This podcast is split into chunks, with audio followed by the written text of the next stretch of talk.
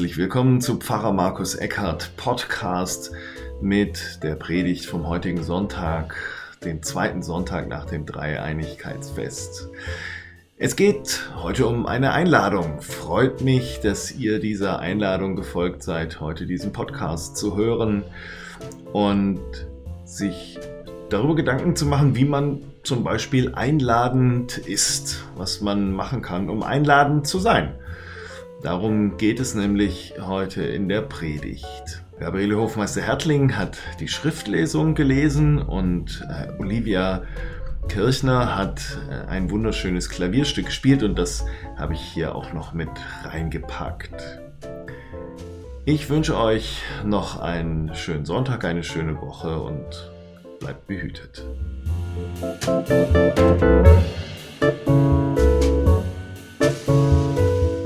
Die heutige Schriftlesung steht im Lukasevangelium Kapitel 14, die Verse 16 bis 24.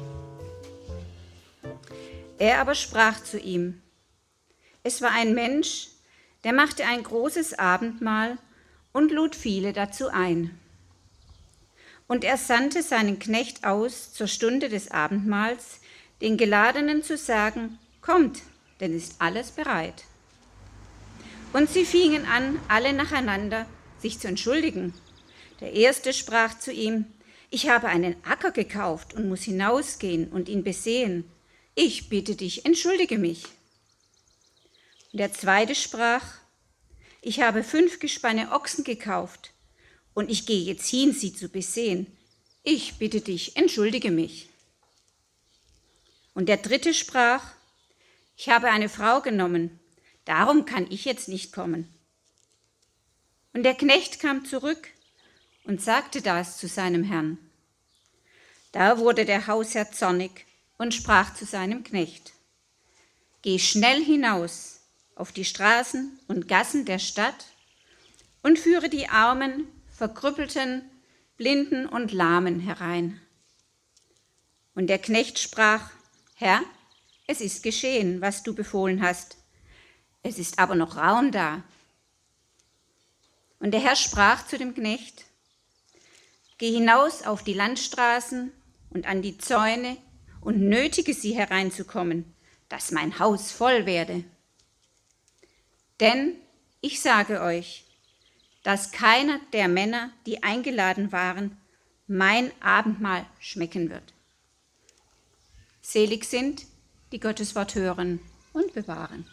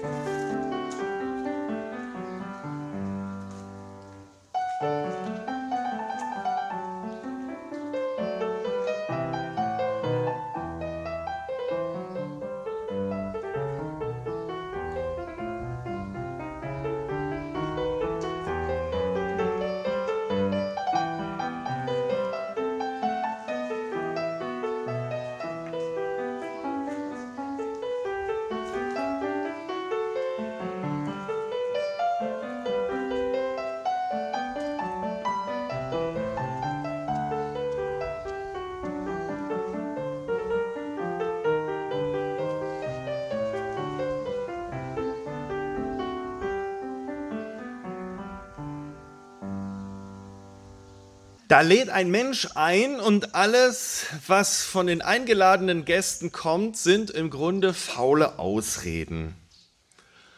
Und ganz instinktiv denkt man, ha, so eine Frechheit. Tja, und wenn man dann als Gastgeber doch feiern will und nicht einfach das Fest absagen,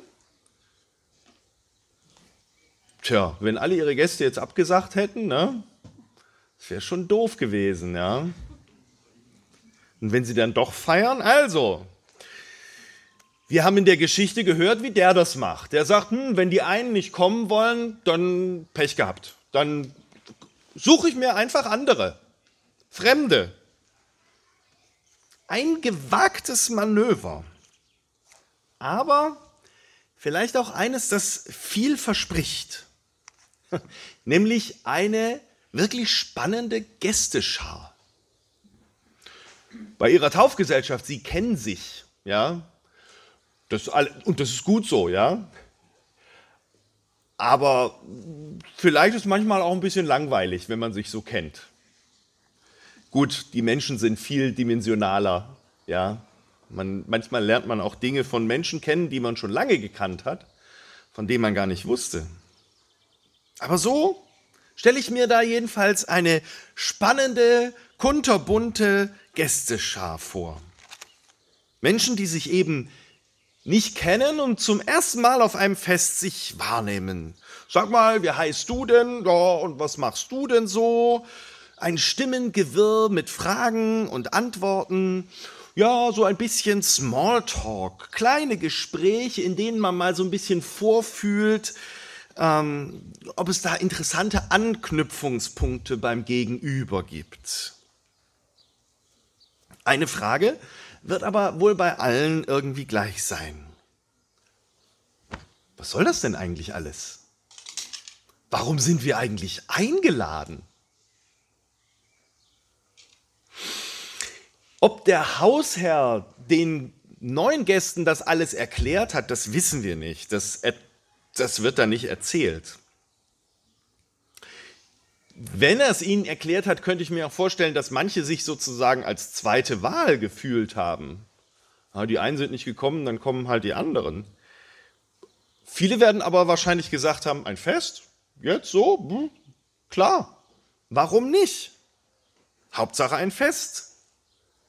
Ich könnte mir vorstellen, jetzt nach einem Jahr Pandemie, wenn da ein Fest angeboten wird, rennen alle hin, egal was es ist, ja? Hauptsache ein buntes, ein tolles Fest mit verschiedenen Leuten. Mal neue Leute kennenlernen, anderes hören.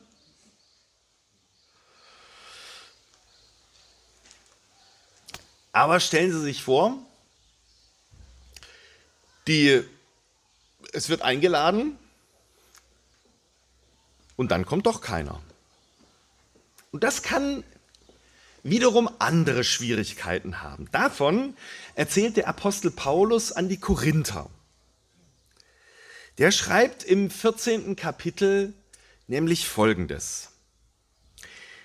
Liebe Korinther, strebt nach der Liebe. Bemüht euch um die Gaben des Geistes. Am meisten aber darum, dass ihr prophetisch redet.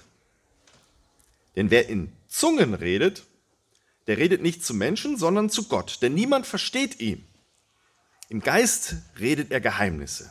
Wer aber prophetisch redet, der redet zu Menschen, zur Erbauung und zur Ermahnung und zur Tröstung. Wer in Zungen redet, der erbaut sich selbst. Wer aber prophetisch redet, der erbaut die Gemeinde.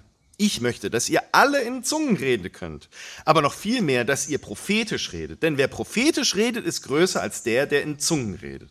Es sei denn, er legt es auch aus, auf dass die Gemeinde erbaut werde. So auch ihr, sagt er dann zum Schluss. Da ihr euch bemüht um die Gaben des Geistes, so trachtet danach, dass ihr sie im Überfluss habt und so die Gemeinde aufbaut.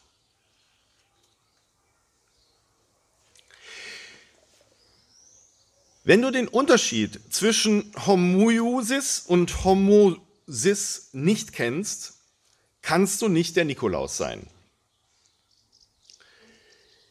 Sie verstehen kein Wort. Das ist nämlich ein echt lustiger Witz für Theologen. Aber den verstehe halt nur ich hier. Ja? Und ich könnte mir vorstellen, bei Ihnen und wenn Sie eine, einen Beruf haben, ja, also es gibt wahrscheinlich super witzige äh, Geschichten für Mechatroniker. Da stehe ich wieder Ochs vorm Berg. Oder Bäcker können sich über Dinge kaputt lachen, von denen habe ich keine Ahnung. So verstehe ich den Paulus, wenn er sagt, dass ihr in Zungen redet. Nämlich so redet, dass ihr euch zwar untereinander versteht, aber halt nur untereinander. Das ist dieses in Zungen reden. Und das gibt es in vielen Gruppen und in vielen Gruppen ist dieses Zungenreden sehr schön und tatsächlich erbaulich, weil es einfach lustig ist und Spaß macht. Paulus sagt aber, nee, wenn es um eine Einladung geht, dann ist dieses Zungenreden ist nicht gut. Da gilt es prophetisch zu reden. Jetzt denkt man immer so Propheten, die gucken so in die, die gucken so in die Zukunft und sagen, was da ist. Nee, nee, nee, nee, nee, nee. Was Paulus hier sagt und meint ist, prophetisch reden ist deutlich reden, klar reden. Ja, auch manchmal die Leviten lesen. Einer der, finde ich, deutlichsten Propheten ist der Prophet Amos der sagt ganz klar, Leute, wenn ihr nicht ordentlich mit den Armen umgeht, ja, dann müsst ihr auch nicht irgendwie toll Gottesdienst feiern. Geht mir weg mit dem Geplärr eurer Lieder, sagt Amos. Also deutlicher finde ich, geht's nicht. Wenn ihr nicht gerecht untereinander seid, dann müsst ihr auch nicht Gottesdienst feiern. Das ist prophetische Rede. Klar sagen, was Sache ist. Es ist tatsächlich erstaunlich, wie schwierig es ist, verständlich zu sprechen. Und das sage ich gerade auch als jemand, der ja davon lebt, so ungefähr, dass er hoffentlich verständlich spricht. Aber es ist ja auch so schwierig, weil wir so viel gelernt haben, ähm, nicht unverständlich zu sprechen, aber wir haben so viel gelernt, um in unserem Fachgebiet und in unseren Berufen, nämlich sehr effizient zu reden. Und dazu braucht es einfach Fachsprache. Wenn ich jedes Mal erklären muss, ähm, wie der Schlüssel heißt, den ich brauche, um diese Schraube da zu öffnen oder was auch immer, dann wird es lang. Wenn ich aber sagen kann, das kriegen wir mit dem Fluxkompensator hin, dann ist alles gut. Dann weiß jeder, was gemeint ist. Jedenfalls die, die sich damit auskennen. Aber wenn ich jemanden einladen möchte, dann muss ich natürlich so sprechen, dass man es versteht. Und der Apostel Paulus möchte, dass wir in der Gemeinde und darüber hinaus verstanden werden. Das ist der Anfang überhaupt von Gemeinschaft. Also die Leute in der Geschichte von Jesus da vorhin, die dann die, äh, die, ähm, die Einladung abgelehnt haben, ich glaube, da lag es nicht daran, dass es undeutlich war. Aber tatsächlich, man kann einladen, ohne dass es jemand versteht. Ja, wenn du vielleicht kommen wollen würdest, dann würde ich mich eventuell freuen, also wenn es keine Umstände und so weiter, ja? Vielleicht hat man dann nicht so die Idee, das ist eine klare Einladung. Erst vor kurzem habe ich wieder gehört von einem Journalisten, Erik Flügge, der sagt immer und immer wieder, Kirche macht einen Fehler. Sie redet in Zungen, so dass es kein Mensch versteht. Ja, das ist schade. Ich tue mein Bestes, aber auch wir allen anderen tun mein Bestes. Äh, nicht mein Bestes, sondern ihr Bestes. Also, Sie verstehen. Jeder tut sein Bestes. Ich glaube aber, das ist auch gar nicht so einfach. Denn Paulus sagt ja ganz am Anfang, strebt nach der Liebe. Wir sollen über Liebe reden und Liebe in uns haben. Und ich glaube, das Schwierige ist, über Liebe zu sprechen. Ich glaube, das ist mit das Schwierigste überhaupt. Wahrscheinlich gibt es so viele schlechte Liebeslieder, weil es einfach so schwierig ist. Das, da kann niemand was dafür, ja. Es ist einfach da, man, es muss raus, aber es ist einfach total schwierig, so über und von der Liebe zu reden, dass es nicht peinlich ist. Ich glaube, das ist deshalb so schwierig, weil Liebe letztendlich mein Herz betrifft. Und mein Herz, das weiß ich, das ist verletzbar. Und deshalb schütze ich mein Herz. Ich schütze mein Herz auch mit komischen und komplizierten Worten, mit seltsamen Satzkonstruktionen, wenn ich von der Liebe spreche. Und vielleicht, weil ich auch manchmal denke, oh Mann, das ist so banal, so kindisch, so unpassend. Aber ist es so unpassend zu sagen, ich hab dich lieb? Ich mag dich? Ist es so unpassend zu sagen, ich hab dich gern bei mir? Ich möchte gerne mit dir feiern?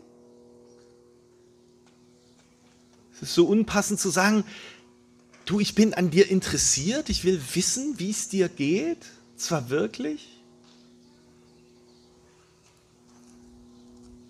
Ist es peinlich zu sagen, ich bin echt stolz auf dich?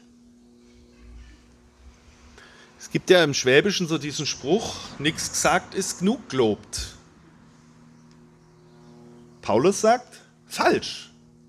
Grund falsch. Warum sagt Paulus das? Ich glaube, weil er Jesus zugehört hat. Und Jesus sagt, kommt her zu mir, alle, die ihr mühselig und besaden seid. Ich will euch erquicken. Ja, okay, erquicken ist echt auch wieder ein altes Wort, aber es ist so wunderschön, dieses Wort. So viel heißt wie wieder lebendig machen, erfrischen. Ich will euch lebendig machen, erfrischen. Kommt her zu mir alle. Was für eine Einladung. Ich will euch Liebe schenken. Bei mir könnt ihr Kraft tanken, so dass ihr euch lebendig fühlt. So einfach ist es. Schön, dass Sie heute dieser Einladung gefolgt sind. Schön, dass Sie gerne gekommen sind. Und Sie dürfen immer wieder kommen hierher zum Gottesdienst, aber viel wichtiger, zu Jesus und zu Gott. Er will erquicken. Amen.